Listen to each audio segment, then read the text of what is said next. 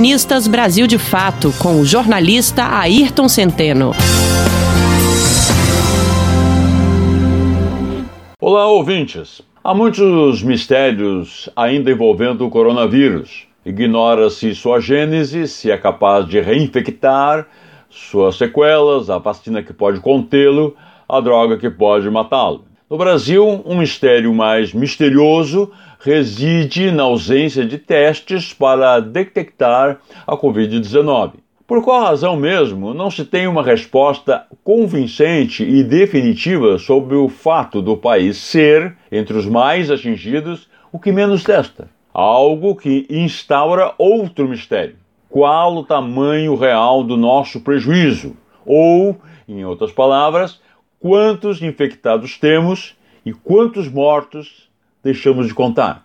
Até esta semana, a dupla Bolsonaro e Mandetta e sucessor deste, Nelson Teich, estavam testando 296 pessoas por milhão de habitantes.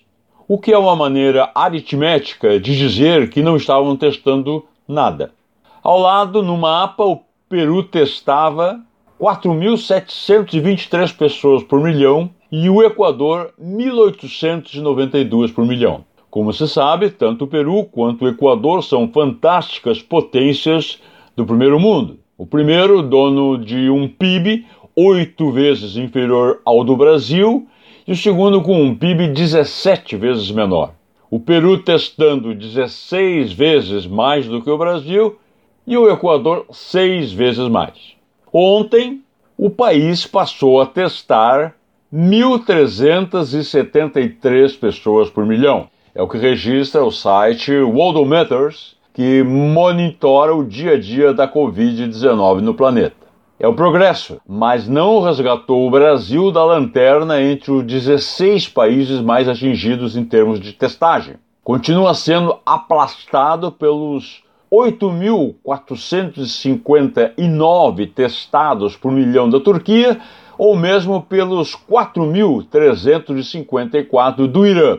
Isso, claro, para não citar os 23.985 por milhão da Itália. A explicação do ex-ministro Mandetta sempre foi a de que o país não conseguira comprar os reagentes e testes que precisava que perdeu containers de equipamentos encomendados pela China para gente que pagou três vezes mais pela carga. E a indústria nacional, por razões várias, não conseguiu dar a resposta necessária em tempo hábil. Enfim, essa é a versão benigna. Está escorada numa bem nutrida lentidão e inépcia. Afinal, a primeira medida normativa da gestão Bolsonaro para enfrentar a tempestade viral que se aproximava foi tomada dois meses e onze dias após os chineses informarem a Organização Mundial da Saúde sobre o coronavírus. Foi publicado em 11 de março no Diário Oficial da União, como flagrou o site Brasil Real Oficial. Desde 21 de janeiro, um mês e 22 dias antes de Brasília se coçar, a OMS emitia relatórios diários sobre a ameaça.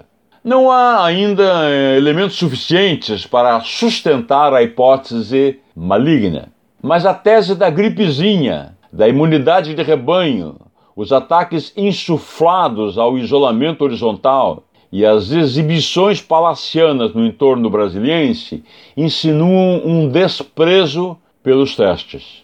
A testagem escancararia bem cedo as verdadeiras dimensões do desastre, travando o negacionismo presidencial.